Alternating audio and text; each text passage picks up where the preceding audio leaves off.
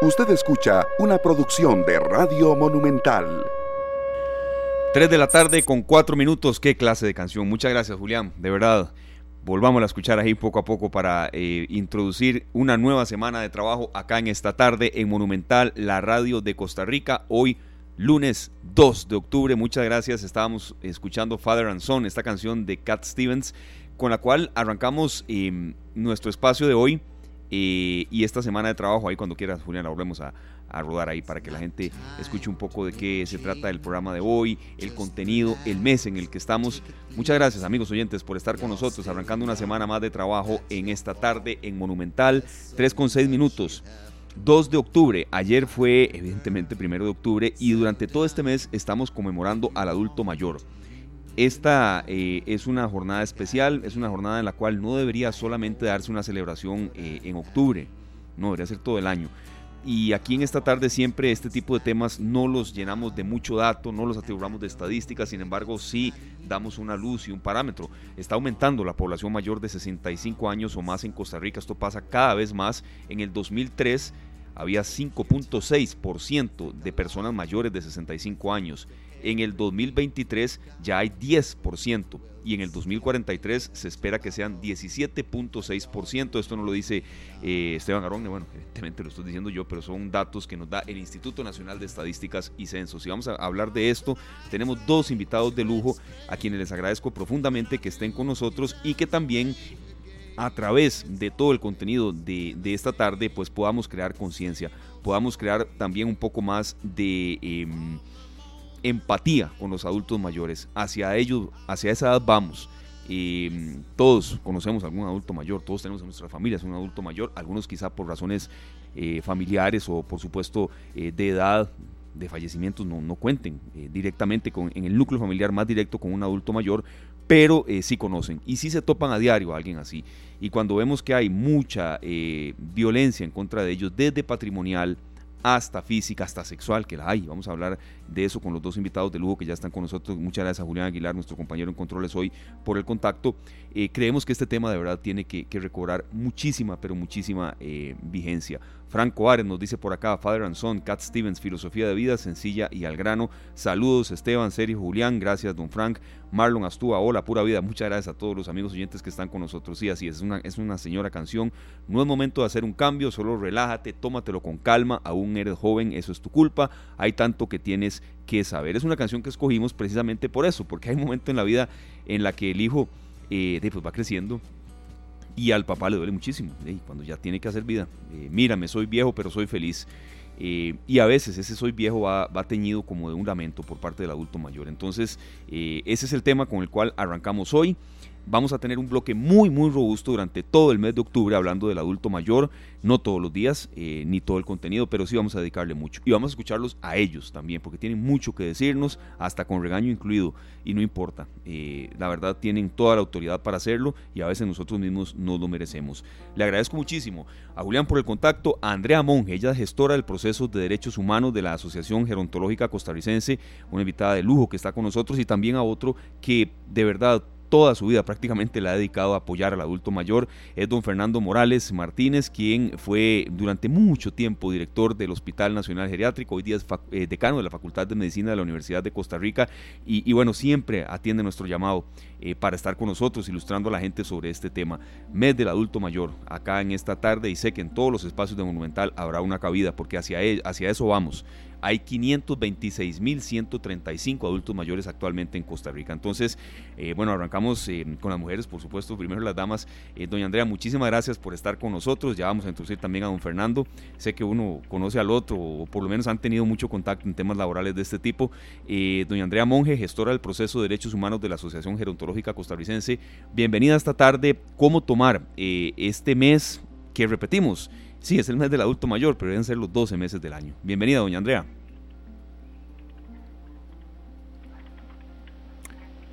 Hola, hola, doña Andrea, la tenemos por ahí.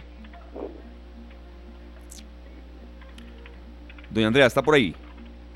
Bueno, ya vamos a tener el contacto con Andrea Monge, gestora del proceso de derechos humanos de la Asociación Gerontológica Costarricense.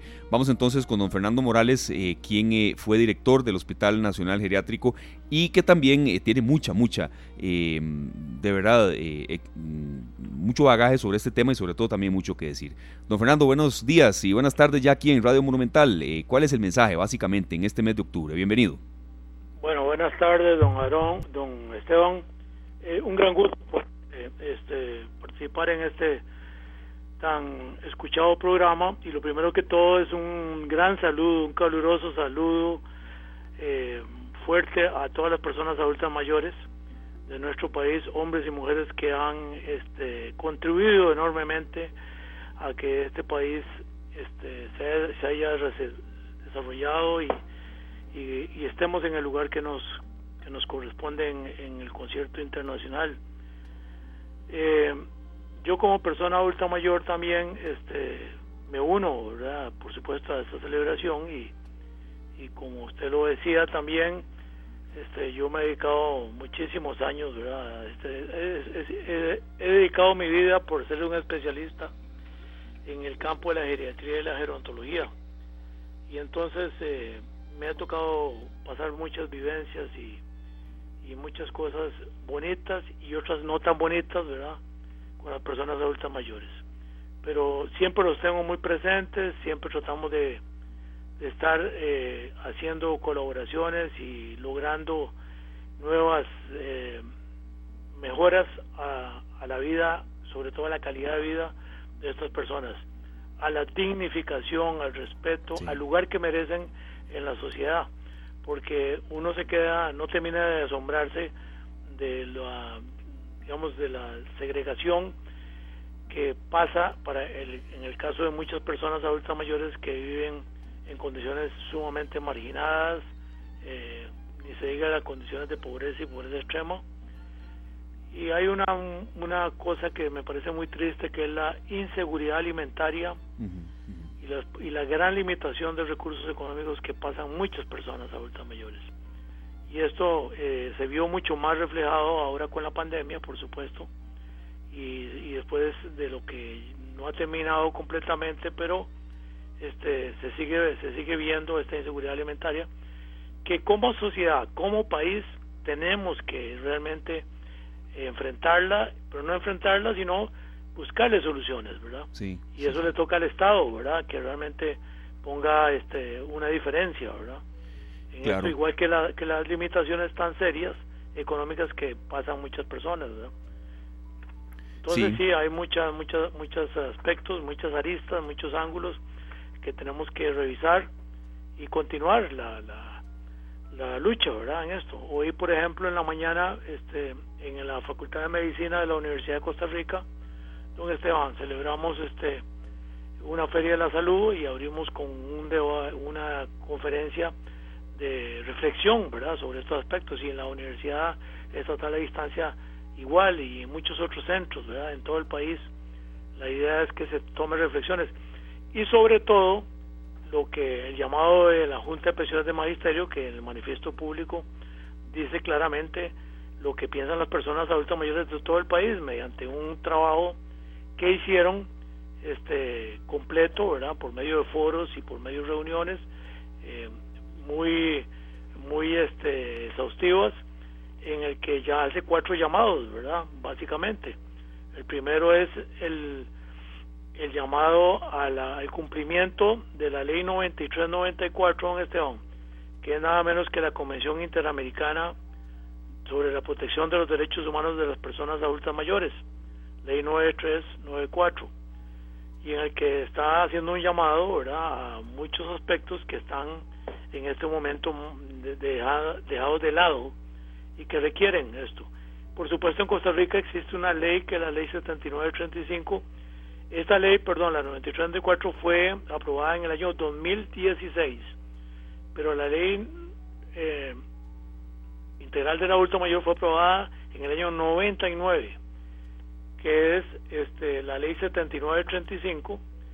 Imagínense, han pasado todo ese 23, 24 años de una y, y 6, 7 años de la otra y seguimos como que no ha pasado nada, ¿verdad? Como que no existen. Esto es una barbaridad.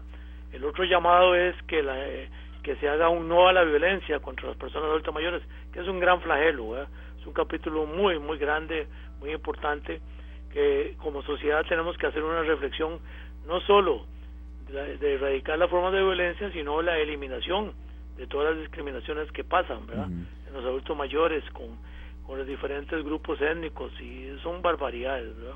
Sí, También tenemos la atención integral en salud, y finalmente, que es otro problema, ¿verdad? Con la construcción de un hospital, don Esteban, que usted muchas veces hemos hablado en el pasado, ¿verdad?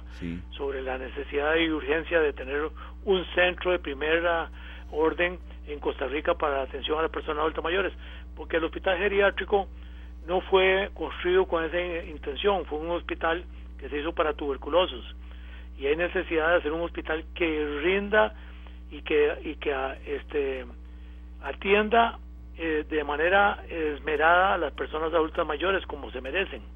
Y por último, la seguridad económica y alimentaria que hablaba anteriormente. Claro, don Fernando, ya, ya vamos a volver, por supuesto, con todo su bagaje y su conocimiento y, y sí, sí de ese, de ese tema de, de un nuevo hospital eh, otro o, de qué manera el, que está, en qué puede permanecer, si este es un proyecto muy a largo plazo, por supuesto que vamos a seguir. Está con nosotros ya, eh, gracias don Fernando por esta primera reflexión, hay consulta ya de oyentes para ustedes. Doña Andrea Monge, gestora del proceso de derechos humanos de la Asociación Gerontológica Costarricense, gracias doña Andrea por estar con nosotros. ¿Qué mensaje en este mes de octubre y tal vez con toda la experiencia que ustedes tienen? cuánto el adulto mayor le puede aportar a un país y evidentemente en este caso hablando de Costa Rica. Doña Andrea, bienvenida. Hola, muy buenas tardes a todas, a todos. Eh, muchísimas gracias por la invitación. Eh, bueno, el, el, primer mensaje y tal vez el, el, elemento que quisiéramos posicionar con mucha fuerza desde la Asociación Gerontológica Costarricense es que hay que celebrar el envejecimiento. Es un logro en la historia de la humanidad que tengamos en nuestro país las condiciones para tener ya un 10%, podemos eh, llamar que ya llegamos oficialmente a los dos dígitos de personas mayores y además siendo este grupo poblacional el que crecerá exponencialmente. Entonces, celebrar este logro y además detenernos, volver la mirada a los importantes retos para no solamente eh, que pensemos en que nuestra sociedad cumple más años, sino que estos años se viven con dignidad y derechos. Claro, qué, qué bonito que, que, que, menciona usted esto aquí, como ustedes han, han estado en este programa, no, es como una lista de preguntas, un guion específico, ahora que usted está diciendo eso y está en línea telefónica don Fernando Morales, una autoridad en materia de, geriatría, y él escribió un libro que se llama Vivan los años, ¿es así el título, don Fernando, de, uno, de una de sus publicaciones? Eh, bueno, sí, Vivan los años, es este, no lo escribí yo, lo escribí el, lo escribió el, el periodista Roberto García. Ok. Este eh, es sobre mi vida, ¿verdad? Entiendo. se llama Vivan los años porque eh, hay que vivir los años, ¿verdad? Pero también hay que festejarlos los años. Claro. Entonces eso es un recuento de, diferentes eh, momentos de mi vida profesional y entonces Roberto García lo plasmó en ese libro, ¿verdad? Por supuesto, un periodista que conocemos, respetamos muchísimo, de antaño, que, ha escrito de todo, e incluso en ocasiones escucha el programa también. Si nos está escuchando, qué lindo eh, que de verdad nos pudiera claro, una, una, gigantesca persona. Absolutamente, sí, de verdad, y, sobre todo con mucho... Un abrazo para Roberto. Con mucho conocimiento, sí. ¿Por qué, don Fernando? Y volvemos ya casi con Andrea también, ¿por qué es bueno darle vida a los años, ¿verdad? Y celebrar, como decían doña Andrea, que uno pueda llegar a una determinada edad, que no sea más bien como como, como una carga para la familia e incluso hasta para la misma persona que ya supera los 70, 75 años, no, sino que más bien haya que celebrarlo. Bueno, es que eh, por supuesto que nunca en la, en la historia universal hayamos tenido una vida tan longeva, ¿verdad? Usted, ustedes todos han conocido del, de, la, de la experiencia o del modelo y caso único de la zona de la península de Nicoya con la, llamada zona azul. Este esto es inédito verdad eh, personas centenarias activas verdad entonces eh, antes la las personas vivían este como mucho hace un siglo verdad 30 34 35 años y hasta ahí. Hoy tenemos personas de más de 100 años verdad y el, y el grupo que está creciendo con mucha vigorosidad ese grupo de 80 y más, ¿verdad? Y por supuesto que esto sí es una cosa inédita en el mundo científico y, en la humanidad, eh, que es el caso de, de, las sociedades más desarrolladas y que nosotros este, estamos ubicándonos en esos en, en esas experiencias también, ¿verdad? Con, Imagínense, un país tan limitado económicamente como Costa Rica, compitiendo, por, por, decirlo así, o, o, teniendo experiencias similares a las de Japón, Italia, Grecia y los Estados Unidos en la área de California, aunque todavía esa parte, digamos, se está revisando si, si realmente corresponde a una área azul. Pero bueno, independientemente de eso, son países mucho más desarrollados y nosotros los tenemos experiencias similares en Costa Rica. Bueno, hay que darle también a eso el respeto, ¿verdad? dignificación, hay que darle este programas que tengan que ver con, con la prevención, con la promoción, este, con la eh, expansión del espíritu, ¿verdad? Eh, fortaleciendo siempre la espiritualidad, ¿verdad? Que es un tema tan importante en todo esto y que todos esos elementos en conjunto, con el respeto y la dignificación y el apoyo del Estado, que a veces eh, queda corto, ¿verdad? Y a veces muy corto, eh, entonces nosotros podríamos festejar y decir vivan los años, ¿verdad? Este, de una manera muy integral, de una manera muy positiva y sobre todo de una manera este, muy amplia, ¿verdad? Porque eh, si nosotros hiciéramos todo eso como sociedad, no tendríamos tanto grado de violencia, de abusos patrimoniales, de abusos físicos, de abusos psicológicos, de abusos sexuales, de abandono, ¿verdad? Y, eso es un, vuelco que habría que repasar, ¿verdad? Y esto, pues por supuesto que tiene demasiados eh, puntos de aristas eh, como causas, ¿verdad? Y yo tal vez podría decir que, que los programas educativos han venido a la baja, ¿verdad? Y esto hay que volverlo a retomar eh, porque hay que fortalecerlos, ¿verdad? Desde el kinder, primaria, secundaria, etcétera. Y, en el, y por supuesto, en el, en el marco del hogar es muy importantísimo, ¿verdad? Que, que esto se, se, no solo se discuta, sino que se fortalezca y se formen con ese nivel de, de respeto que corresponden a las personas adultas mayores. Y desgraciadamente estamos viviendo un mundo que este, desmerece y y ataca a las, a las personas más vulnerables que son las personas adultas mayores muchas de estas veces. Claro, ya venimos de nuevo con usted, eh, don Fernando, para hablar del tema de un nuevo centro médico. Eh, y, eso es, algo vital. Y yo repito y recalco, doña Andrea Monge, gestora del proceso de derechos humanos de AGECO, porque esto va eh, creciendo. 2003, 5.6% de adultos mayores, 2023, hoy día 10.0%, en el 2043 llegaremos a 17.6%. Costa Rica es un país que, que va hacia eso, a, tener cada vez más adultos mayores. Es un fenómeno que incluso no es exclusivo de Costa Rica. Doña Andrea, en, la experiencia que usted tiene a diario con adultos mayores, ¿cuáles son tal vez algunos de los principales motivos, eh, yo diría que, que ilustrémoslo así un poco, de queja, de lamento, digamos que ellos consideran que en la sociedad debería estar mejor, abandono, rechazo, y, luego vamos a tener un tinte también más positivo en, la entrevista, porque claro que lo hay, pero no se pueden obviar algunas cosas, doña Andrea, lo que ellos más quieren y piden. Claro, bueno, justamente hay un tema vinculado a, la situación de pobreza, ¿verdad? el porcentaje de, de personas mayores en condición de pobreza supera la, la media nacional, se habla que es alrededor del 28% de personas mayores que se encuentran en pobreza o pobreza extrema. En virtud de la vulnerabilidad que podría tener esta población, no se hace este distingo, ¿verdad? Pobreza o pobreza extrema, pues ya representa una vulnerabilidad a sus derechos. Esa situación de pobreza, además, eh, tiene una un importante enlace con el tema de la seguridad social, ¿verdad? Personas mayores que pues no están pudiendo acceder a, pensiones en ningún régimen o bien la pensión resulta pues insuficiente para la cobertura de sus necesidades básicas y cuando vemos que entonces existe una situación de pobreza se vulneran una serie de, de derechos que se asocian a, a, tener esta condición, ¿verdad? Y una serie de inaccesos eh, como bien ahora lo mencionaba don Fernando, era todo el tema de la inseguridad alimentaria, una serie de, de inaccesos que, que se presentan al tener esta condición.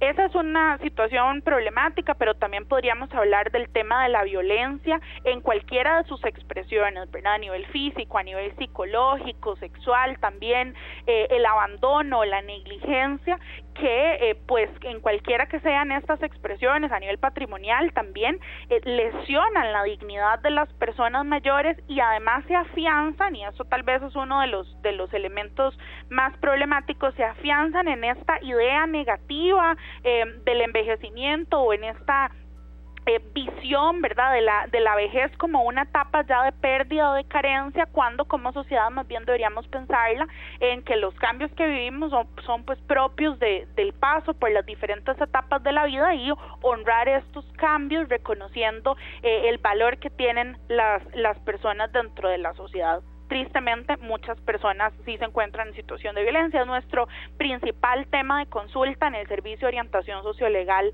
que tenemos en la organización. Sí, muy lamentable oír esto, pero a, la vez eh, realista y documentado en muchos datos.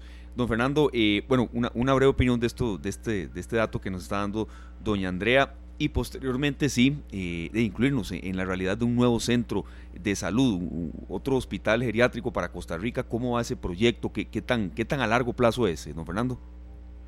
Bueno, nada más lo que decía doña Andrea, estoy totalmente de acuerdo, ¿verdad? Eso es esto es de la, violencia de la persona adulta mayor, es una situación que ha venido yendo, ¿verdad?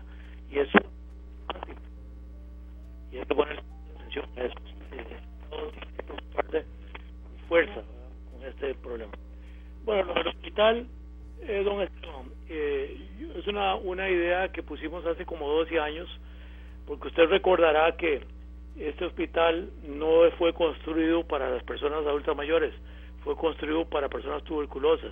Entonces la infraestructura, la arquitectura, el, el modus operandi del hospital es para personas más jóvenes.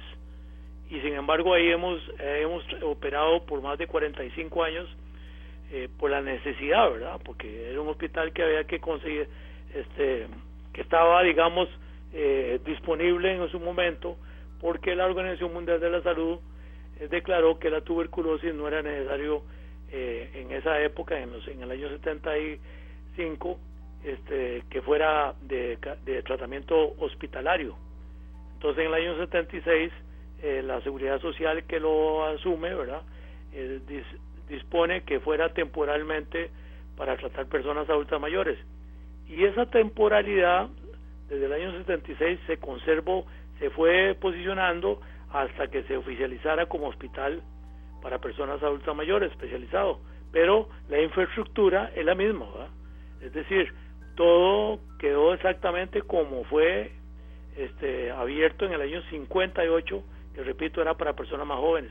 Entonces, las personas adultas mayores este, realmente eh, tienen muchas incomodidades, ¿verdad?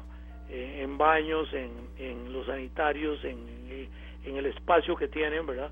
Y yo eh, soy un convencido, don Esteban, después de trabajar 37 años en el hospital, que los adultos mayores merecen no solo el esmero y el confort, sino que merecen ser tratados como seres humanos especiales, ¿verdad? Porque este, ellos han hecho eh, todo eh, lo que ha sido posible en sus energías de hacer este país, ¿verdad? Y de levantar familias, ¿verdad?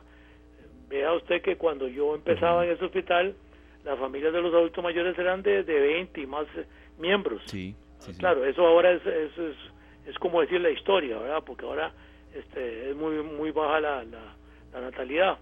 Pero, digamos, eh, y llegué, me tocó ver familias que llegaban a ver el papá y la mamá, ¿verdad? De enteras. Y había que darles permisos, ¿verdad? A familias muy grandes. Y, y en esa incomodidad era, pues, ha sido terrible, ¿verdad? Bueno, eso las necesidades han aumentado, imagínense todo, la población ha aumentado, igualmente las necesidades de atención especializada o altamente especializada, como requieren muchos de estas personas mayores, que además no tienen esa condición económica, ¿verdad?, que podrían tener alguna persona con, con una holganza o una solvencia económica que puede pagar cualquier otro servicio en otra institución privada, ¿verdad? Entonces, yo estoy convencido de que, por supuesto, que la que la, la, presencia de servicios o de atención especializada geriátrica en todo el país que se está dando ya, ¿verdad? Porque nosotros hemos formado 190 especialistas en, los últimos 31 años eh, en geriatría y gerontología, es muy importante. Pero hay cosas que los hospitales generales no pueden atender y es el mismo caso para que las los oyentes no se, se entiendan, como pasa con el hospital de niños, ¿verdad? Que hay servicios de pediatría en todo el país y sin embargo hay un hospital muy especializado de primer orden, ¿verdad? y lo mismo con el psiquiátrico, lo mismo con el hospital de las mujeres, lo, mismo con el hospital de rehabilitación, pues los adultos mayores merecen igualmente ese trato, de construir por primera vez en la historia un hospital que sea diseñado con atendiendo todas esas necesidades múltiples que presentan las personas adultas mayores y sus familias, ¿verdad?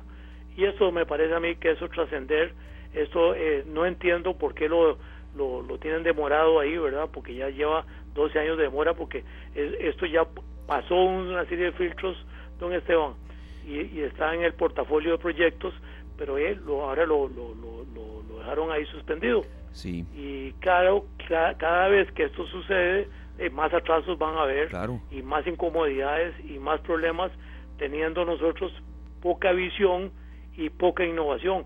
Y aquí, en, este, en esta temática, como usted muy bien lo, lo puntualizó, necesitamos tener mucha visión, ¿verdad?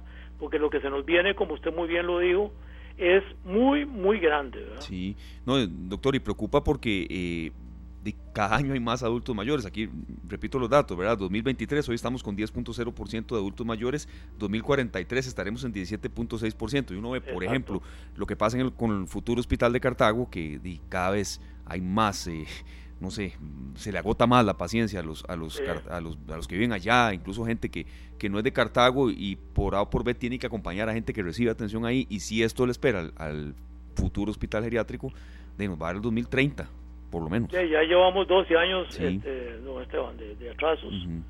Esto, esto lo empezamos hace 12 años, ¿verdad? Y imagínese, no sé, aquí todo toma mucho tiempo. Lo que pasa es que las personas adultas mayores no pueden esperar toda la vida porque se mueren, ¿verdad? No, no, jamás. Sin atención, eso, eso es muy grave, muy serio. No, no, ¿cuántos lamentablemente partieron por complicaciones derivadas del COVID, por decir bueno, un, usted vio que el grupo de más, de más mortalidad fue las personas adultas mayores con el COVID sí, correcto, correcto, sí, sí, sí. Eh, don Fernando, queremos una reflexión final con usted. Un momentito, vamos a escuchar a doña Andrea también y de verdad los dos los queremos invitar aquí para un cierre de mes, ya con más tiempo, que estén aquí en cabina, incluso con adultos mayores. Estamos preparando mucho, de verdad, pero hoy que arrancamos semana, sí queríamos tocar este tema, eh, pues iniciando con, con, todos los contenidos que tenemos. Don Fernando, ya le vamos a pedir una reflexión final. Doña Andrea, gestora de proceso de, de derechos humanos de AGECO. ¿Cuánto aprenden ustedes eh, con el adulto mayor a diario? Porque en esta parte de la entrevista sí queremos dar un poco más de esperanza, de positivismo y, sobre todo acciones que vayan a eso, ¿verdad? ¿Cuánto aprenden ustedes con un adulto mayor cuando se matriculan en los cursos, cuando los ven ustedes, vemos las imágenes que ustedes tienen en las redes sociales, bailando en los talleres, eh, incluso cuando ya desde pronto alguno se va convirtiendo hasta en profesor? Eh, ¿Cuánto lo motiva? Bueno, sin, sin duda alguna esta es la, la mejor expresión de que, de que la vejez es diversa, ¿verdad? Así, así se viven las vejeces, decimos acá, ¿verdad? Em, se viven a partir de los gustos, los talentos, las habilidades y pues la organización siempre ha querido promover esta, esta visión, que aunque si bien pues es una etapa en donde también tenemos que volver la mirada a estos retos que existen, también es una etapa en donde se puede eh, envejecer con dignidad, envejecer con derechos, reconocer sobre todo eh, la importancia del derecho a la recreación y que mm, un punto importante es que no, no perdemos ningún derecho, lo que varían son nuestros satisfactores. Entonces, la forma en la cual eh, aprendemos, la forma en la cual nos recreamos, eh, todo esto debe ir ajustándose al, hecho de ser persona mayor. Entonces, eh, si lo medimos en términos de aprendizaje, yo creo que, que acá en la organización hemos visto como muchas personas nos dicen, bueno, ha sido un antes y un después en donde he podido como incluir, ¿verdad? Todas estas habilidades que tal vez tenía o, descubrir otras nuevas. Em, y además sobre todo e, esta importancia de, estar entre pares, ¿verdad? De, conectar con otras personas en esta etapa de la vida para justamente vivirla además feliz, ¿verdad? Que sea una, una etapa de plenitud. Claro. Don Fernando, una reflexión final eh, de, cómo tomar este mes y sobre todo em, recalcando que, que, sí, hay que darle potencia a este mes, eh, fuerza a estas entrevistas, a estos contenidos, pero que no sea algo solamente de octubre, don Fernando. No, por supuesto, este, esto es una cuestión de todos los días y todos los meses del año, ¿verdad? Eh, nosotros celebramos hace poco el 15 de junio, que es el, día eh, contra el, digamos, contra el maltrato y el abuso de las personas mayores, y que debe ser todos los días, ¿verdad? Ahora viene el fin de año y, y Año Nuevo y toda esa área, de, esa franja de, de, feriados, y ahí es cuando más se abusan ¿verdad? las personas. Pero yo quería también aprovechar este, para decirle a la población, don Arone, que desde la Universidad de Costa Rica estamos eh, haciendo un enorme esfuerzo eh, para formar a todos los profesionales que requiere este país de una manera muy este, integral y sobre todo muy humanista, ¿verdad? Porque aquí no solo se quiere humanizar, requieren dos cosas, se requiere conocimiento y se requiere humanismo, ¿verdad? Es una combinación de dos cosas. Si usted tiene conocimiento y no tiene humanismo, es igual a nada. Si usted tiene humanismo y no tiene conocimiento, igualmente es igual a nada. Me refiero a la, para la atención esmerada de estas personas.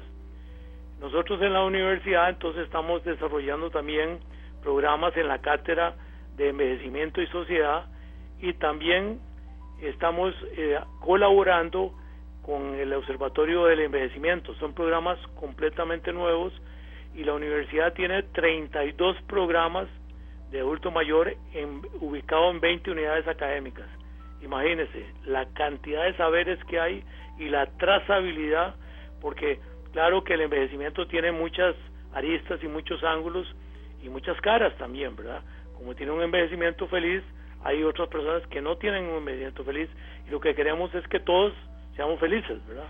Ese es el digamos, el objetivo. Pero no es tan fácil, entonces necesitas, eh, o el país necesita también preparar todos esos aspectos. En otras instituciones privadas también se están dando este programas, ¿verdad? Entonces, eh, esa es la ruta, me parece a mí, después de, de, estar eh, en todos los escenarios, en casi todos los escenarios, no en todos, pero en casi todos los escenarios del, que tienen que ver con el envejecimiento, estoy convencido de que la formación es absolutamente indispensable. ¿verdad? de los profesionales que se dedican a este campo. Claro, muchísimas gracias a los dos y vean, eh, en serio, de verdad por haber estado con nosotros. Gustavo Sanz García nos dice, si quieren cubrir el tema de medicamentos en el adulto mayor, eh, aquí nos, nos da una luz, ese es otro gran tema. Hay un especialista en, farma, en farmacoterapia. Otro tema de fondo, claro. claro. que sí, y gracias a don Gustavo por estar con nosotros y a la gente que nos ha dado toda la retroalimentación. Eh, gracias, doña Andrea y don Fernando. Quería compartirles una anécdota de ayer. Ayer almorcé con mi papá, que por cierto se llama don Fernando. Ah, qué bueno. Sí, sí. Y algo de lo que más... Un saludo para don Fernando. Claro, sí, sí. él escucha mucho el espacio y todos los distintos programas de Radio Monumental. Y algo de lo que más agradeció, pudimos conseguir con mi hermana también. Eh, ya los dos nos vivimos en casa, eh, casados, hijos y demás. Y lo que más agradeció de verdad fue eh, que dejáramos el teléfono de un lado, los dos ahí. Claro. Y, sé que me entienden lo que quiero decir, ¿verdad? Es el diálogo, es el, la calurosidad, la cercanía. Eso es muy importante, Sí, sí, muy importante y sé que eso va en, todas las familias. Muchísimas gracias, don Fernando y doña Andrea. Un gran Mucho saludo. y un saludo a doña Andrea y eh, igualmente don Fernando. Gracias, de verdad. Y nuevamente un abrazo cariñoso a todos los adultos mayores. No aflojar es la consigna, no aflojar. Sí. Claro. Gracias, doña Andrea Monge, gestora del proceso de derechos humanos de la Asociación Gerontológica Costarricense, a don Fernando Morales eh, Martínez, exdirector del Hospital eh, Geriátrico Blanco Cervantes y también ahora decano de la Facultad de Medicina, dos invitados de lujo que tuvimos. Gracias, Julián, de verdad un contacto que, de verdad ya aquí con, con las ideas de ustedes vamos a ir nutriendo este programa tenemos aquí otro tema, eh, la, todo el área de farmacoterapia en la gerontología con los adultos mayores, em, que cuidemos nosotros de ellos, ¿verdad? Saber que si las pastillas para la presión, si se les va un día, no, tenemos que estar detrás de eso nosotros. Es nuestra responsabilidad también ayudarlos y apoyarlos en eso.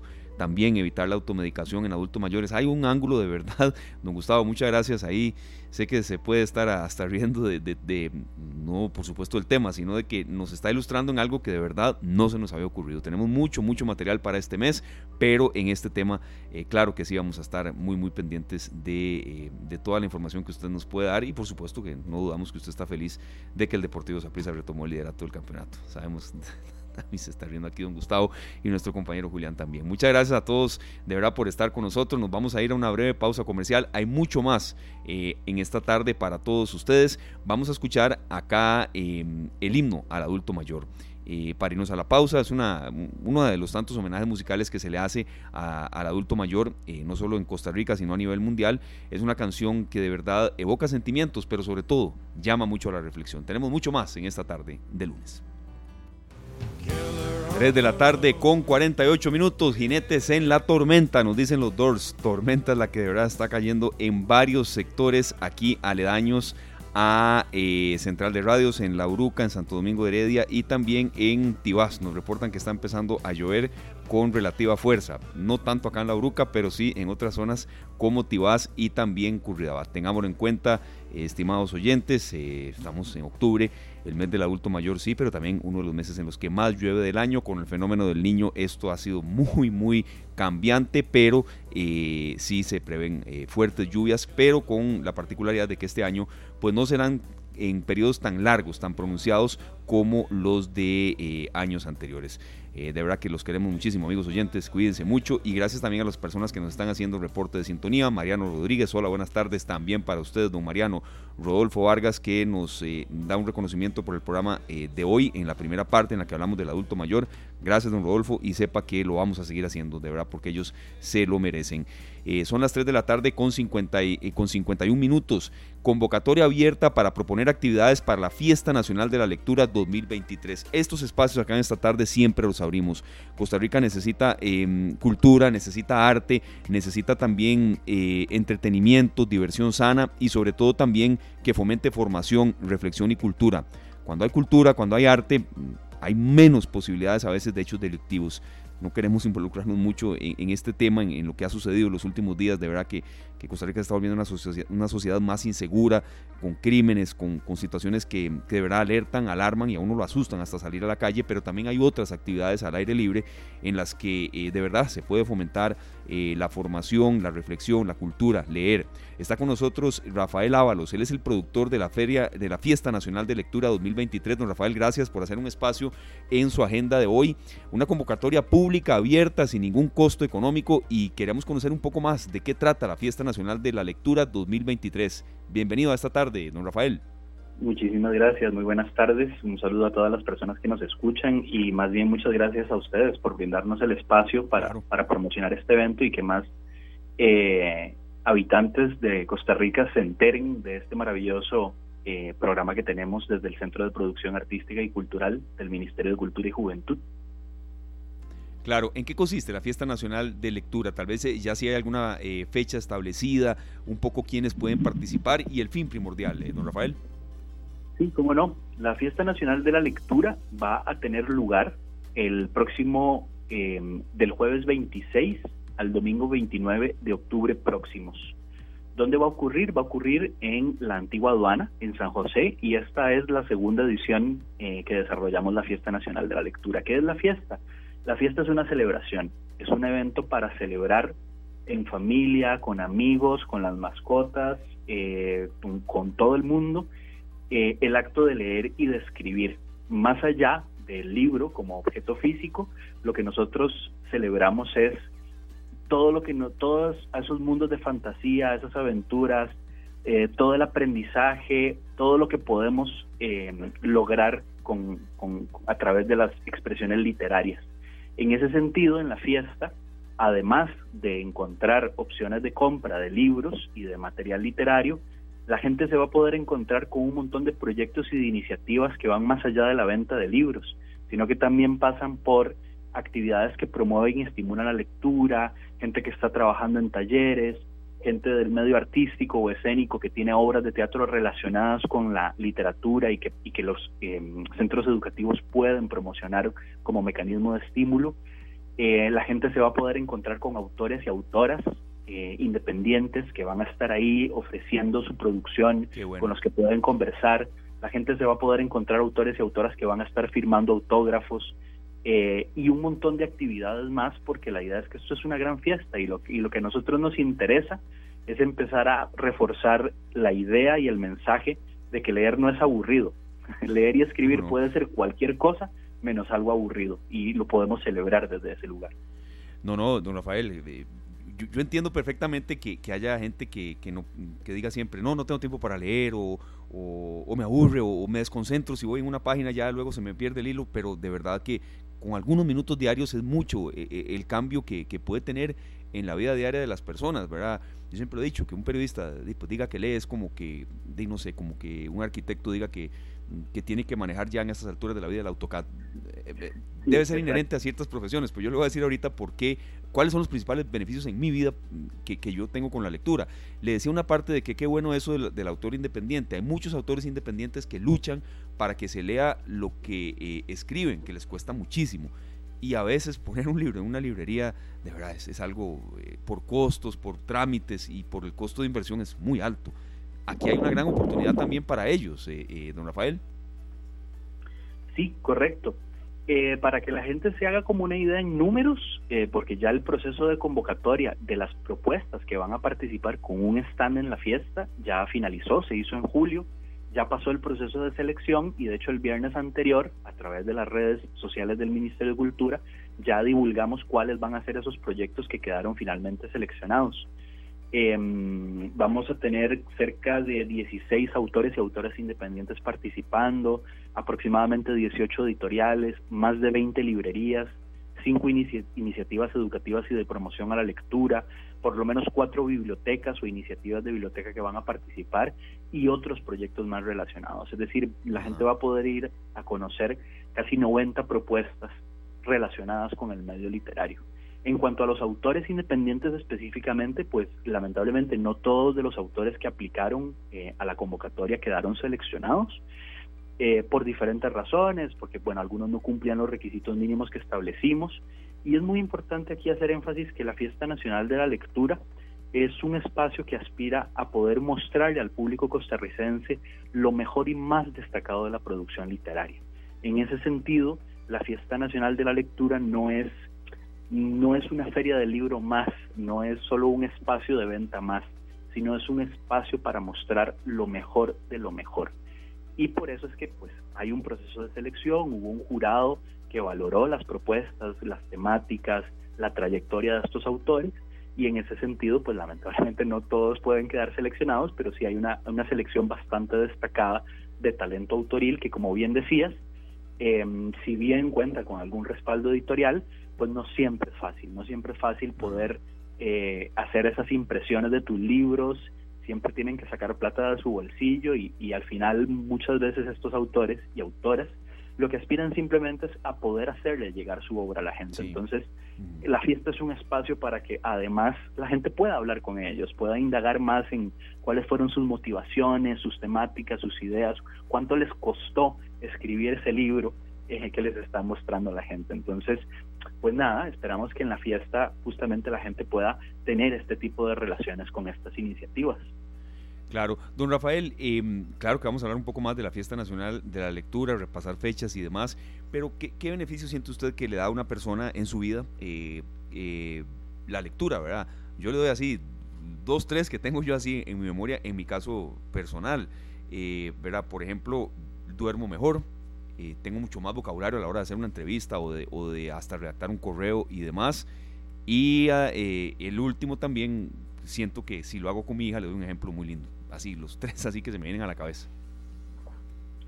Sí, de hecho que sí. Mira, yo creo que hay como muchos, eh, así como hay prejuicios en torno a la lectura, ¿no? De que qué aburrido, de que siempre es muy complicado, que no se entiende el lenguaje, así como hay prejuicios, también hay ideas preconcebidas, ¿no? De que solo por el hecho de leer te vuelves más culto. Y no, eso no necesariamente es así.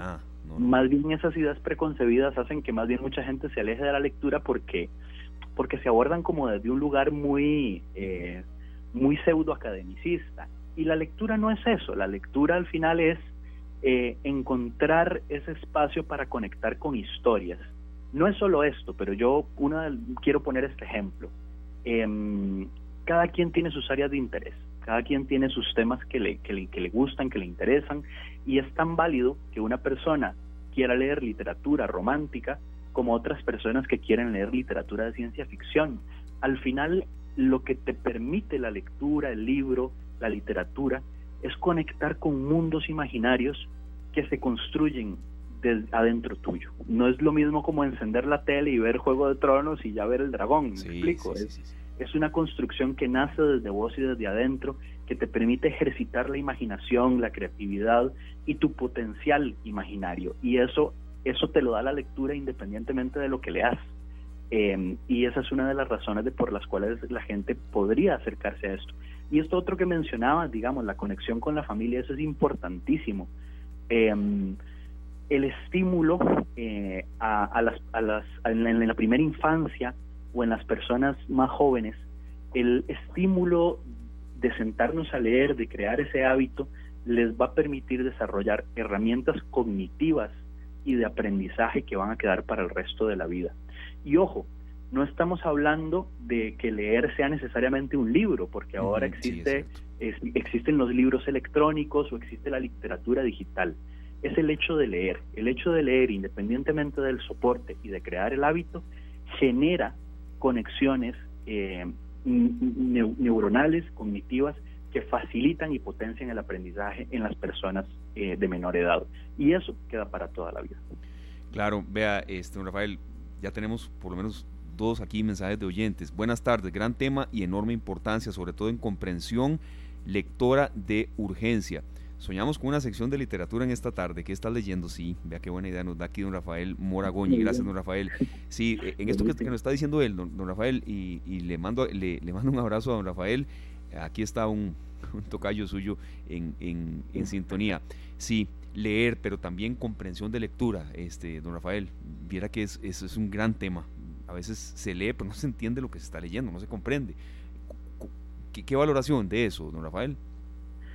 Pues yo creo que em, hace hace unos años atrás en unas en unos en unas ponencias con personas invitadas, sobre todo neurocientíficas que organizó el el CENAREC, el Centro Nacional de Recursos para la Educación Inclusiva, em, una de las personas invitadas, que ahorita no, no recuerdo el nombre de, de la persona especialista, eh, su, su, ponencia abordaba justamente el, cómo, cómo cuesta que la gente desarrolle el hábito de lectura y cómo cuesta en los escolares em, el tema de comprensión lectora.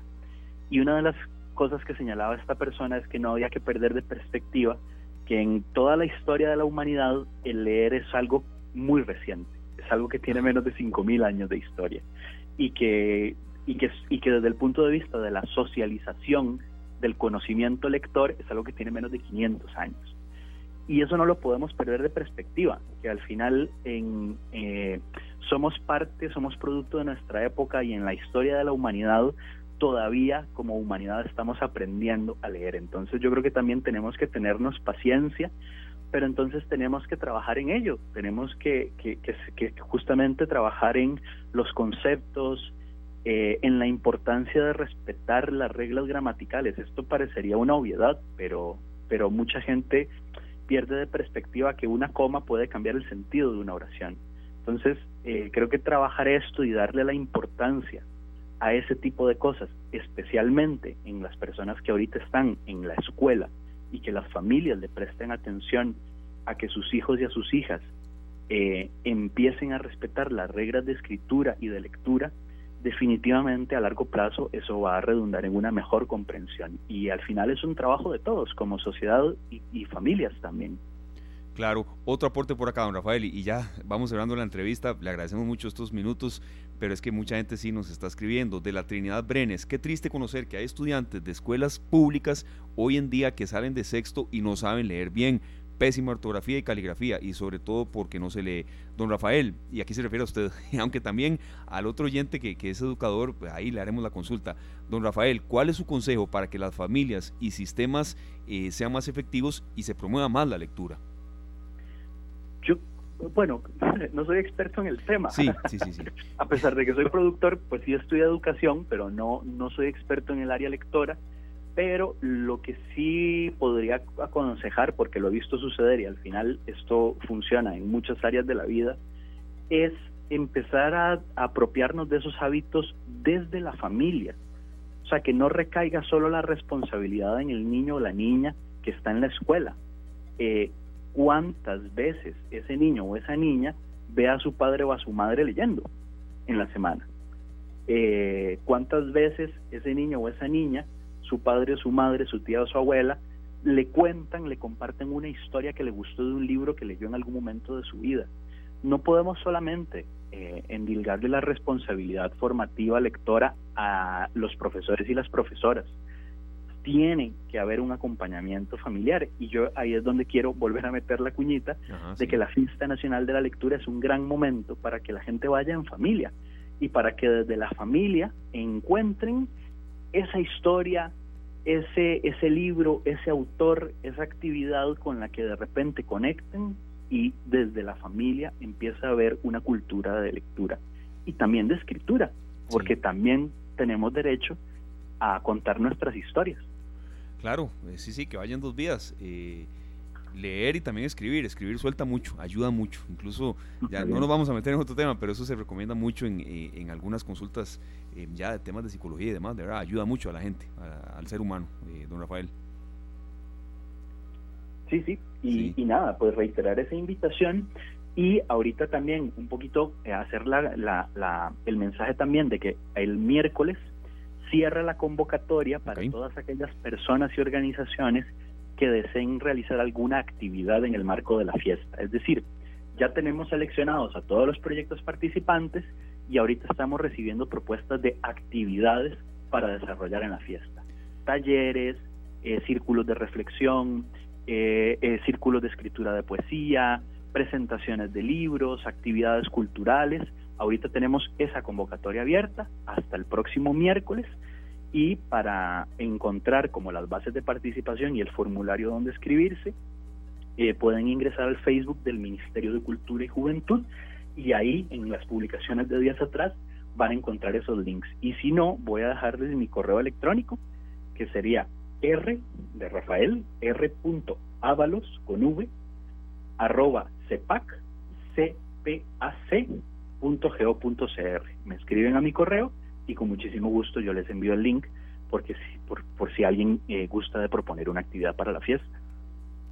Perfecto, invitados de verdad y sobre todo también eh, tener en cuenta que todas estas eh, informaciones vienen en, las redes sociales del Ministerio de Cultura y Juventud. Don Rafael, muchas gracias. Estaremos más adelante refrescando el tema, cómo les ha ido y cómo les valoraciones ya de la Fiesta Nacional de la Lectura 2023 cuando avance un poco más el mes de octubre. Muchísimas gracias, de verdad. No, gracias a ustedes y más que felices de poder volver a compartir los avances de la fiesta ya en los días cercanos al evento. Claro que sí, don Rafael Ábalos, productor de la Fiesta Nacional de la Lectura 2023, acá en esta tarde en Monumental, la radio de Costa Rica. Gracias amigos oyentes por estar con nosotros. Un fuerte saludo también al poeta y escritor Pablo Narval, nos está reportando sintonía, eh, que estuvo aquí con nosotros, eh, de verdad, eh, hablando sobre la escritura, sobre cómo, cómo plasmó la realidad suya en, en, el poemario Balada de un hombre con sida. Un gran abrazo, Pablo Narval, ganador del premio Unice Odio 2022. Eh, y bueno, una agradable sorpresa que nos esté escuchando. Ahí nos dice dónde, ahí nos puede escribir. Don Pablo, está en Alemania todavía, ¿en qué parte está usted? Eh, gracias Pablo, volveremos a contar con usted en esta tarde. Muchísimas gracias a todos ustedes, amigos oyentes, por continuar con nosotros. Reporte de mucha lluvia en el centro de San José y también en las inmediaciones ya de Barrio México. Bueno, muchas gracias amigos oyentes por este reporte de sintonía. Las 4 de la tarde con 6 minutos, tenemos mucho más para todos ustedes. Vamos a escuchar un poco de un, tema clásico de los hombres G. Chico, tienes que cuidarte, cuidémonos mucho, de verdad, cuidemos a nuestros adultos mayores. Viene una época del año eh, que es muy linda, sí, pero también es un poco complicada en cuanto a enfermedades, a accidentes de tránsito y demás. Cuidémonos mucho. Acá en esta tarde los queremos siempre como oyentes. 4 de la tarde con 15 minutos. Bueno, un poco de, de, pues, eh, de diversión y de, y de, un tema que, que, siempre genera alegría, gente bailando y, sobre todo también cuando eh, lo ponemos por acá, eh, la gente nos manda no solo el nombre del autor, sino otras canciones, stickers, emoticons de risas y demás, pero de verdad es un tema pues serio, pero a veces a la gente hay que, que darle a esta hora de la tarde y demás. Eh, temas serios mezclados con un poco de alegría, pero también con consejos de especialistas, ¿verdad? Y, lo decimos porque es una canción que evidentemente está hablando del dengue. Hay un aumento de 112%, y ahora sí le entramos con toda la seriedad del caso, es un aumento de 112% en este año con respecto al mismo periodo, gracias Julián, del 2022. El dengue está golpeando fuerte. Hay 14.680 casos con corte eh, al 22 em, de septiembre. Y bueno, esto evidentemente va a crecer más, estamos en octubre, eh, el mes más lluvioso del año, y aquí nosotros queremos de verdad tener un poco de, reflexión en esto. eh, don Juan José Romero, especialista de la Universidad Nacional, coordinador del área de la maestría de vigilancia epidemiológica de ese centro de estudios, está con nosotros, veterinario además de profesión. Don Juan José, muchas gracias de nuevo por su compañía y de verdad sí queríamos eh, un poco de, ilustración en este tema. ¿Qué sienten que está pasando? Y aquí algunas personas nos, nos estaban comentando antes de la entrevista por qué está golpeando tanto el dengue si está lloviendo menos que en años anteriores. Aquí está la respuesta, don Juan José, bienvenido. muchísimas gracias Esteban y muchísimas gracias eh, a toda la audiencia de esta tarde. Eh, a ver, esta es una pregunta un poco compleja por lo que usted, eh, digamos, con una respuesta un poco compleja por lo que usted está planteando, Esteban. Este, llueve menos y uno diría, bueno, si el dengue aparece en la época lluviosa, pues el hecho de que esté lloviendo menos debería de producir menos cantidad de casos de dengue. Pero hay que recordar que el, el dengue tiene un componente altísimo, de, muy cultural. ¿A qué me refiero? A que depende mucho del comportamiento de las personas el hecho de que tengamos más o menos criaderos para el mosquito de la Aedes aegypti.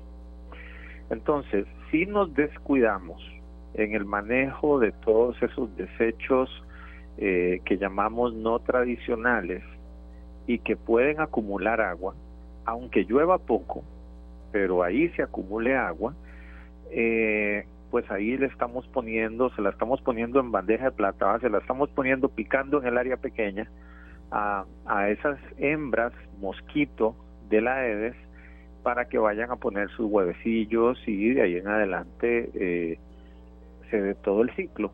Entonces, el hecho que esté lloviendo poco, digamos que debió haber ayudado. Eh, sin embargo, es probable que eh, la población haya sido un poco, digamos, descuidada o tal vez no le haya tomado muchísima importancia al dengue, a pesar de que prácticamente desde muy temprano en el año por ejemplo, se detectó en Turrialba la circulación del dengue 4 después de más de 20 años de que no de que no se detectaba este serotipo y entonces se le comenzó a dar mucha, eh, digamos, bastante cobertura por parte de los medios de comunicación.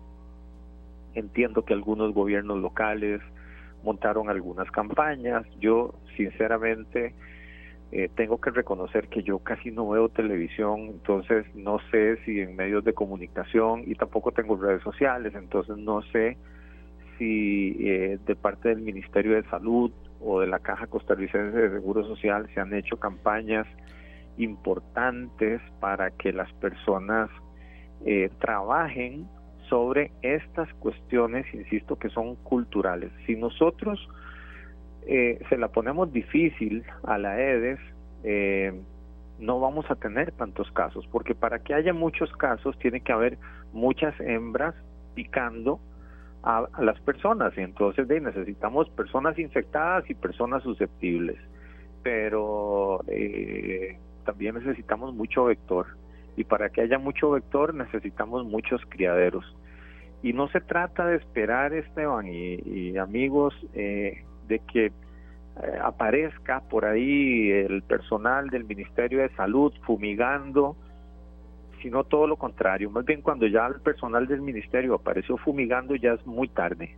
Ya debimos de habernos adelantado a eso y ser muy conscientes, insisto, y, esto es una cosa que, que debería ser de todos los años desde antes de que comience la época lluviosa es una cosa que se puede trabajar en el Ministerio de Educación para que los niños, eh, porque los niños son muy obedientes. Bueno, usted que tiene la ventaja de, tener una, una hermosísima niña, o, ahorita va a llegarle, cuando ya esté en, el en la escuela, en el kinder y todo eso, va a llegar a decirle, papá, eh, eh, ahorita va a haber muchos mosquitos, vamos a, a eliminar los criaderos. Y entonces van a ir a buscar en el jardín si tienen alguna fuente, si tienen por ahí algún tarro vacío, si tienen alguna llanta vieja, si tienen alguna algún recipiente que pueda acumular agua y hay que deshacerse de eso.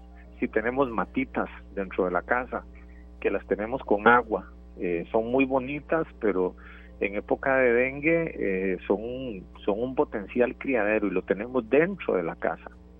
Todas esas cosas hay que trabajarlas. Y la otra es que eh, también parte de lo cultural es que tenemos que acostumbrarnos a que si vamos a una zona con dengue. Ahora son muchas, ¿verdad?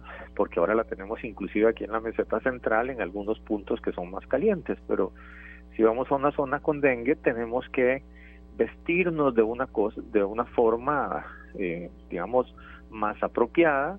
Tenemos que tratar de evitar salir eh, en las horas de entre las 5 y las 7 de la tarde, que es cuando más pican los, las, las hembras de los mosquitos.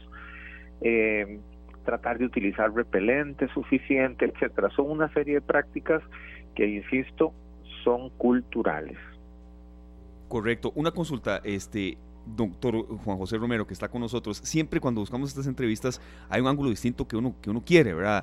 Em, el tema de los criaderos, de aguas estancadas, hay que profundizar en eso, hay que volverlo a decir, pero se sabe. Sí hay una novedad que es en cuanto al tema del serotipo 4, se está incrementando el riesgo de que toda la población esté anuente a contagiarse eh, al haber presencia de todas las variantes antigénicas, ¿verdad? Esto es, una lectura que estoy haciendo de, un documento del Ministerio de Salud, el serotipo 4, tal vez cuál es un poco la diferencia en cuanto a las otras. Fuerte Rayería nos están reportando en Curridabat, en La Uruca y también en Santo Domingo Heredia. Mucha, mucho cuidado los amigos oyentes. Adelante, doctor, perdón, ahí ese paréntesis. No se preocupe, sí, a, cuidarse de la rayería. A ver, lo que pasa con el serotipo 4 y, el hecho de tener cuatro serotipos circulantes en este momento en el país, lo que aumenta es la probabilidad de que se presenten casos de dengue grave. A ver, eh, nosotros hemos tenido en circulación típicamente dengue 1 y 2. Eh, en algunas en, algunos momentos hemos tenido dengue 3 pero por prácticamente 20 años no tuvimos dengue, dengue 4. Eh, con el dengue sucede que se produce inmunidad adquirida de por vida. Entonces, si alguno de nosotros nos picó una hembrita de, de la aegypti que era portadora del serotipo 1, ¿verdad? Del dengue 1, y nos infectó y nos enfermamos, pues llevamos un dengue clásico, ¿verdad? Un dengue no grave, nos recuperamos, es, feo, pero nos recuperamos y eh, parte sin novedad. Y tenemos inmunidad de por vida. Ya, si nos vuelve a picar otra otra hembrita del, del, de la EDES con el serotipo 1, no nos vamos a enfermar, porque estamos, como quien dice, vacunados. Si nos pica otra hembrita, pero con el serotipo 2, Resulta que eh, es otro serotipo y entonces, si bien es cierto, el organismo va a reaccionar, se va a intentar defender y de hecho se va a defender, también vamos a adquirir inmunidad de por vida contra el serotipo 2, pero conforme nos vamos reinfectando con un distinto serotipo, se va incrementando el riesgo de sufrir dengue grave. Entonces, ya nosotros al haber estado expuestos durante mucho tiempo al serotipo 1, al serotipo 2 y al serotipo 3, y al venir ahora el serotipo 4 se incrementa el riesgo de tener dengue grave y por eso estamos observando casos de dengue grave que, que han requerido eh, hospitalización por aquello del caso, aclaro. Dengue grave es a lo que históricamente hemos conocido como dengue hemorrágico. Hemorrágico, sí que, recibe esa terminología, eh, terminología todavía, doctor. Eh, no, digamos que clínicamente eh, siempre se habla, digamos, desde hace unos años para acá se habla de dengue grave. Digamos que para que la gente lo ubique fácilmente hablamos de dengue hemorrágico porque precisamente produce, digamos, lo que podríamos llamar una fragilidad vascular, o sea que los pequeños vasos sanguíneos que tenemos en el cuerpo eh, se vuelven más frágiles y entonces permiten la salida de los componentes de la sangre. Entonces se pueden observar pequeñas hemorragias en las encías, se pueden ver moretones en donde usualmente no los verían, no, no se verían. Entonces, digamos, alguien que se aprieta muy fuerte eh, el brazo o que se lleva un golpe que usualmente no tendría un moretón, pues se le haría precisamente por eso. Pero eh, hay signos bastante más, más graves, ¿verdad? Que pueden producir hemorragias internas eh, importantes y entonces puede producir eventualmente la muerte. Esas, esos, por eso hablamos de dengue grave. Nosotros durante mucho tiempo dijimos que en, Costa Rica el dengue no mata, pero ahora ya sí tenemos la probabilidad y tenemos el riesgo de que el dengue sí mate, porque tenemos más probabilidad de tener este tipo de dengue grave. Le entiendo, no, le entiendo perfectamente. Eh, doctor, hay una consulta aquí que nos hace un, oyente con mucho respeto, Rodolfo Solano, y eh, el fin primordial es reducir los casos de dengue, que este 102% no siga aumentando, pero eh, la duda es muy válida, aquí aprendemos siempre. Los mosquitos no transmiten el dengue, los que lo transmiten son los zancudos. No es físicamente igual un mosquito a un zancudo por el tema de las patas. Eh, ok. sí, Adelante, doctor. no, sí, no, yo le agradezco la, Vamos a ver, uno intenta utilizar alguna, una, este, una terminología como para que todo el mundo la, la, entienda, pero está bien, yo le agradezco la, la clarificación. No, no, perfecto, no, no. Y, sobre todo aquí, repetimos, lo, esencial de, esta entrevista es eso, buscar eh, soluciones, por qué em, el serotipo 4 está afectando así, qué se está dando y no, ¿verdad? Doctor, hay una duda fundamental que sí queremos eh, hacer, em, formularle para, para esta parte de la entrevista. En cuanto a las comunidades más afectadas, San José Central, a veces se, se siente que el tema del dengue golpea solamente en Punta Arenas, en Limón, qué sé yo. Eh, hay brotes de dengue en Pavas, en Desamparados también se han detectado Alajuela, en Atenas, San Carlos, es decir, esto no es solo de zonas costeras. Yo creo que a veces todavía como que, como que queda un poco esa, esa, eh, ese estigma en la gente, doctor. Sí, bueno, por aquello el caso para, para don Rodolfo y, digamos, eh, rápidamente me puse a buscar en mi computadora y, eh, por ejemplo, los CDC, los Centros para el Control de Enfermedades de los Estados Unidos, hablan del mosquito, de la especie Aedes, por decir algo. Entonces, por aquello el caso. Pero bueno, este, a ver, eh, con respecto a los, digamos, podríamos hablar entonces, eh, Esteban, de, puntos calientes, ¿verdad? Eh, en donde se presenta el, en donde se presenta el dengue. Esa era la pregunta, ¿verdad? Me perdí un poquitito. Claro, exactamente, doctor, sí, que a veces se, cree que esto es exclusivo de zonas costeras, de Punta Arenas, de Limón. correcto. Sí, sí, lo que podríamos llamar los puntos calientes. eso no es cierto, no es tan así. Eh, digamos que en efecto hay ciertas zonas en las cuales los mosquitos eh, tienen las condiciones ambientales que les favorece aún más. Es una, es una combinación de temperatura y humedad. Entonces necesitamos eh, temperatura, humedad y, lluvia para tener los, los, los criaderos. Por eso es que, digamos, típicamente, por ejemplo, el Roble, la Gran Chacarita, el centro Punta Arenas, inclusive si uno se va hacia Jacó, eh, todo lo que podríamos decir que es el Pacífico Central generalmente ha tenido muchos casos. Lo mismo pasa en Limón y la zona esta del, de, de la Huetar Caribe y ya se ha ido corriendo un poco hacia la Huetar Norte, pero ahora también lo tenemos en la meseta central y eh, podemos observar brotes en, digamos, en, varias partes. Eh, y el cambio climático ha ayudado mucho en eso, ¿verdad? Estamos hablando de, de no sé, estamos hablando del julio más caliente desde que tenemos registro de la temperatura, de un agosto particularmente caliente, de un septiembre inusualmente caliente, con poca lluvia, pero con la lluvia suficiente como para producir los criaderos. Entonces sí tenemos una serie de condiciones que hace que comencemos a observar brotes importantes en lugares en donde antes había brotes pequeñitos, ¿verdad? Eh, donde eran brotes que rápidamente se controlaban. Eh, entonces, eh, siento que sí, definitivamente hay, digamos, hay que tener más vigilancia, hay que estar en en cada una, digamos, de nuestras casas, eh, poniendo atención a todas aquellas, eh, a todas aquellas cosas que hacen que le hagamos la vida más fácil a, estos mosquitos. Eh, porque entonces ya no tendremos, no tenemos solamente esos puntos calientes, ¿verdad? el hecho de que nosotros vayamos digamos, de vacaciones a Punta Arenas, a Limón, para ponerlo en fácil.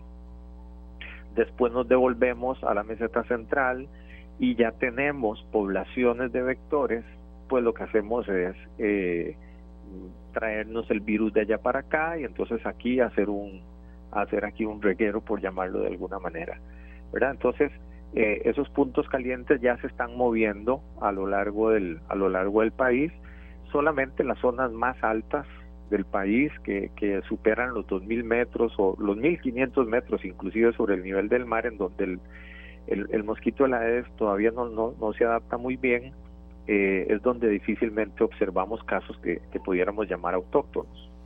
Claro. Doctor, ya para cerrar la entrevista, agradeciéndole mucho eh, siempre que esté con nosotros, ¿qué, otras enfermedades también hay que eh, bueno, tener mucho cuidado en esta época del año? Ya tenemos totalmente, eh, digamos, aquí establecido el tema del dengue, la malaria también. Costa Rica hizo un esfuerzo muy importante para declararse libre de malaria, no se pudo, pero eso es una meta que estaba por ahí. Creo que también no podemos descuidar algunos otros vectores o enfermedades que siempre están presentes en esta, en esta recta final del año, que es muy linda, que sí, que es de de, de, regocijo familiar, eh, de un poco más de, alegría, sí, pero también eh, hay algunos cuidados que tener. Sí, eh, efectivamente, digamos, nosotros tuvimos unos, un brote de malaria muy importante este año, especialmente en la zona de Nuevo Huetar Caribe, especialmente. En los años previos habíamos tenido bastantes casos muy localizados en la zona Huetar Norte, esta vez en la Huetar Caribe tuvimos casos, eh, un brote bastante, bastante importante que se ha logrado controlar. Sigue todavía habiendo algunos casos esporádicos, o sea, no se, no se bajó, pero digo, no se eliminó, pero todavía sí se controló. Eh, bueno, junto con junto con esta eh, junto con el dengue podríamos estar teniendo eh, Zika, chikungunya, eh, como otras enfermedades que porque son muy parecidas, porque se transmiten prácticamente por el mismo vector y que eh, se ubican en las mismas zonas. Entonces también hay que ponerles mucha atención. Y por supuesto, eh, digamos, ahorita estamos con un problema interesante de, no, no, con un problema muy, muy importante de, infecciones respiratorias agudas, eh, que también se dan en esta época del año, en toda la época lluviosa, por la naturaleza de los virus, ¿verdad? Y también eh, las enfermedades, eh, las, las enfermedades diarreicas agudas que también en en determinados momentos eh, se pueden se pueden estar dando y estamos eh, con un brote que se ha sido un poquito extendido eh, este año, aunque es más o menos parecido a lo que teníamos pre-pandemia, que son los casos de hepatitis A. entonces hay que hay que digamos ponerle atención a toda esta serie de enfermedades. Ahora yo diría que eh, aquí hay que estar muy atento a lo que el Ministerio de Salud y la Caja Costarricense de Seguro Social nos comunican especialmente para cada una de nuestras localidades, ¿verdad? Porque están lo que son los anuncios nacionales, sí, sí. ¿verdad? Pero yo creo que específicamente para los que somos de Turrialba, para los que son de San Ramón, para los que son de Punta Arenas, para los que son de Guanacaste, que le pongan especial atención porque lo que está ocurriendo localmente quizás sea lo que más le importa. O si voy de vacaciones para Limón, si voy de vacaciones para cualquier lado, averiguar sobre lo que está ocurriendo allá y tomar las previsiones del caso. Perfecto, doctor. Muchísimas gracias de verdad por su ayuda, por su aporte. Tener en cuenta, doctor, también el tema de que estamos en una época fuerte de, virus respiratorios. Quizá aquí me voy un poco más allá de su especialidad, eh, totalmente, eh, digamos, en línea específica, pero sí, sí tengamos en cuenta que, que, es una época en la que hay que tener cuidado Ir a los hospitales a veces eh, sí es estrictamente necesario, la saturación es grande. Sabemos del Hospital de Niños, del de Cartago, ni se diga, el San Vicente de Paul en Heredia. Entonces, tener en cuenta eso, doctor, también, hacer un uso, un uso racional. Sí, sí, efectivamente. Eh, y si tenemos que ir porque es obligatorio, ¿verdad? Porque no nos queda de otra, hay momentos en el que hay que ir, ¿verdad? Digamos, una persona con, digamos, con dengue eh, tiene que ir al servicio de salud, no se puede quedar en la casa porque hay que me está doliendo la cabeza y una cosa y la otra, eso es dengue y con acetaminofén se me quita. Eh, eso es muy, muy grave en este momento intentar hacerlo así, precisamente si ya he tenido previamente otros episodios de dengue. Entonces tengo que ir, ¿verdad? o por alguna infección respiratoria, tengo que ir. Pero hay que hacerlo con todos los cuidados del caso, entonces hay que utilizar la mascarilla, eventualmente doble mascarilla, llevar desinfectante eh, para las manos, etcétera, y, y, tener el máximo de cuidado. A veces no nos queda de otra y tenemos que ir al hospital. Si, si vamos a ir al hospital por, por, por, por cualquier cosita, pues entonces tratar de evitarlo hasta donde sea posible.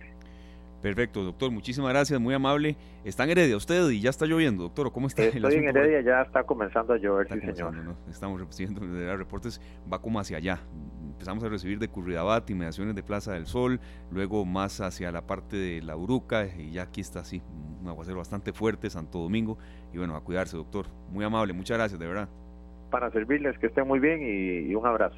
Un gran abrazo al doctor Juan José Romero, coordinador de la maestría en epidemiología de la Universidad Nacional. A mucho, de verdad, eh, tengamos en cuenta todos estos datos que nos dio el doctor. Es un aumento de más del 120% en casos de dengue. Había pasado un poco desapercibido en años, en años anteriores, pero está golpeando fuerte. Sobre todo, repetimos, a eh, las zonas de Cartago, en Turrialba, la parte central de Alajuela, Atenas, San Carlos, la parte central de San José, hay brotes de dengue que se han detectado en Pavas, también en la zona de eh, desamparados y en el sector central de Punta Arenas. Por ejemplo, sí, siempre hay en zonas costeras, pero no es solo exclusivo de ahí. Tengamos mucho cuidado, amigos oyentes. Son las 4 de la tarde con 37 minutos, nos vamos a la pausa. Abrimos de Santiago, lluvia, llueve bastante fuerte.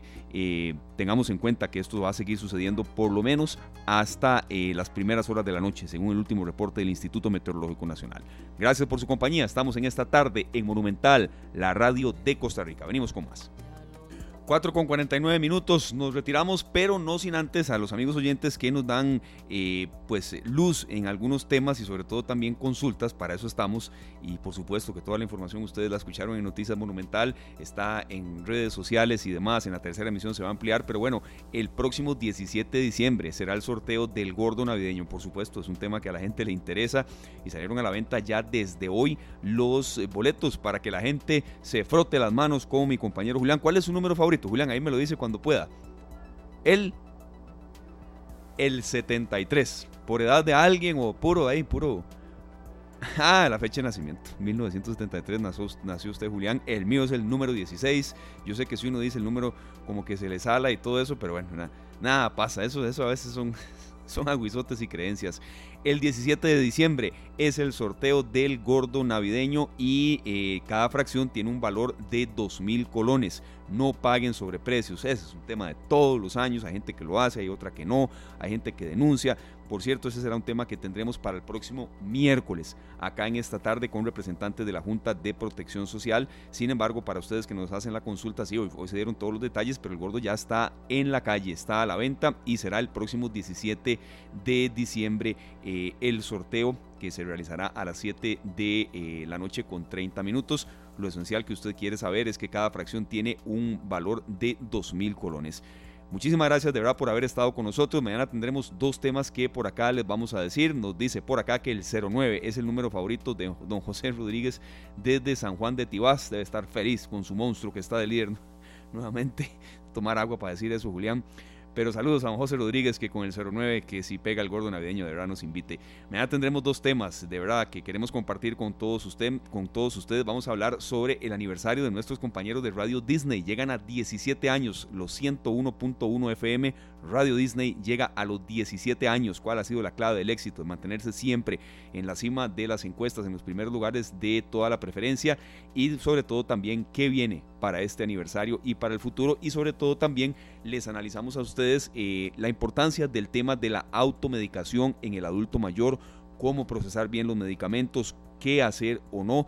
Recuerden que tendremos un bloque muy robusto toda esta semana y durante todo el mes, eh, tampoco todos los días y tampoco serán eh, entrevistas eh, que tendremos prácticamente mm, de manera diaria, pero sí queremos darle mucha fuerza al tema del adulto mayor y ese es un tema que logramos ya incluso con la asesoría de especialistas poder procesar desde incluso hoy mismo. Así es que los esperamos, habrá algunos cambios de programación durante los próximos días debido a transmisiones deportivas, pero mañana martes sí llegamos desde las 3 y hasta las 5 de la tarde con todos ustedes. Nos dicen por acá que el 24 es el número favorito. No veo por acá el nombre de Juan José Arguedas. El 24 es el número favorito. Bueno, cada quien eh, tiene su número favorito. Lo importante es jugar. Para ganar hay que jugar y sobre todo para ayudar a la gente que más lo necesita a través de la Junta de Protección Social de San José.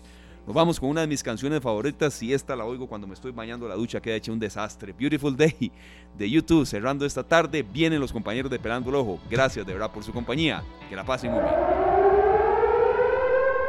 Este programa fue una producción de Radio Monumental.